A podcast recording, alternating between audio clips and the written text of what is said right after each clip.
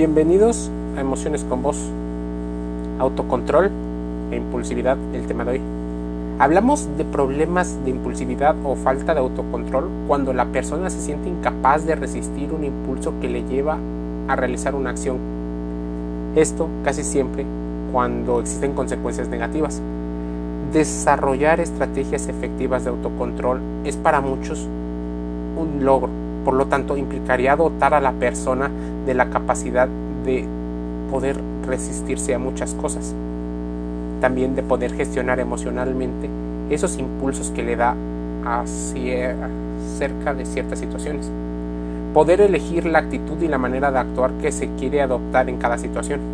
Ello permitiría a la persona actuar en base a sus intereses y lo que considere importante, atendiendo las consecuencias a corto y a largo plazo. El problema del autocontrol y de la impulsividad es cuando la persona siente que no puede controlar voluntariamente ciertas sensaciones, a menudo detonadas de manera inconsciente. Existen diferentes detonantes a lo largo de la vida y eso beneficia en ocasiones a muchas personas. A menudo se experimenta una tensión interna, un nerviosismo y una activación fisiológica que se encuentra un alivio al realizar una conducta que para muchos consideraríamos nociva. La incapacidad de autocontrol ha llevado a muchas personas a lo largo de cientos de años a graves problemas. Esta incapacidad de control puede suponer adicionalmente un deterioro en el autoconcepto, en la baja autoestima, sentimientos de culpa y de vergüenza. Al mismo tiempo suele suceder que estas personas, para evitar momentos desagradables de descontrol o el malestar de sentir, no lograr su, pues, sus formas de actuar, decidan evitar situaciones, lo que puede inferir de diferentes maneras en su calidad de vida.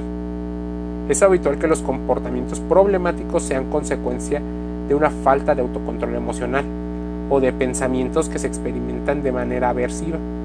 Existe la creencia de nuestra sociedad de que las personas pueden controlar a voluntad y simplemente con decretarlo y tener buenas vibras, pueden controlar los pensamientos y emociones de forma deliberada.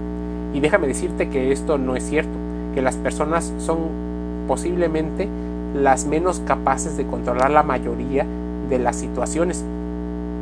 Frases como no estés triste o le golpeé porque estaba furioso nos dan a entender dos ideas del mismo espectro. Sin embargo, las evidencias empíricas prueban que en multitud de estudios esto es muy poco probable. La gente no controla voluntad lo que cree. No es posible elegir tener pensamientos y emociones agradables o eliminar las desagradables a nuestra voluntad, a menos de que hagamos un gran trabajo con respecto al tema de las emociones, que aprendamos a controlarlas y sobre todo aprendamos que el error posiblemente sea parte del proceso. Dicho esto, parece que las personas no siempre podemos elegir qué sentir o qué pensar, porque aparte de ser individuos dentro de un contexto, también debemos de considerar lo que socialmente se premia o no. Por otro lado, la buena noticia es que no estamos obligados a actuar en base a nuestros pensamientos o nuestros sentimientos. El ser humano tiene la libertad de elegir cómo quiere comportarse en muchas situaciones, siendo dueño de sus pensamientos y de emociones. Es importante entonces empezar a entrenarlo. Parece contradictorio, incluso parece que yo me estoy contradiciendo. Lo que debo de aclarar es que existen diferentes puntos de vista del mismo tema. Una persona puede controlar una parte, pero las partes que no controlan debemos de saber por qué existen. Y eso en gran medida tiene que ver con la biología. Existen procesos que están tan internalizados en nuestro ser y en la mayoría de los seres humanos que es difícil. Por ejemplo, el hambre. Por ejemplo, el sueño. Los problemas debido a la falta de autocontrol e impulsividad son muy comunes. Las señales de que puedes tener problemas en este sentido es la impaciencia, actitudes y comportamientos pasivo-agresivos, dificultad para resistirse a la tentación, pensamientos en círculo, bucle o si le quieres llamar efecto bola de nieve, dificultad para pensar en las consecuencias a largo plazo. Es más, existen diferentes sensaciones que disparan la impulsividad, así como la conducta impulsiva.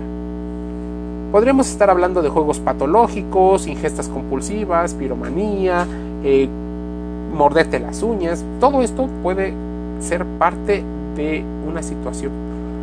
El tratamiento de la impulsividad debería de ser de inicio tratado por un psicólogo especialista, ese que tomó una licenciatura y lleva una especialidad respecto al tema. Irá orientado a que la persona pueda elegir comprender una parte del proceso, que empiece a poner ciertos límites de cómo quiere actuar. Es habitual actuar en base a lo que pensamos o sentimos en un momento dado. Si bien la reformulación de algunas de las conductas tiene que ver con lo que pensamos y lo que sentimos, a través de la terapia puedes ganar autocontrol. Se orienta la psicoterapia y otros procesos para que la persona adquiera habilidades de gestión de lo que puede notar por dentro.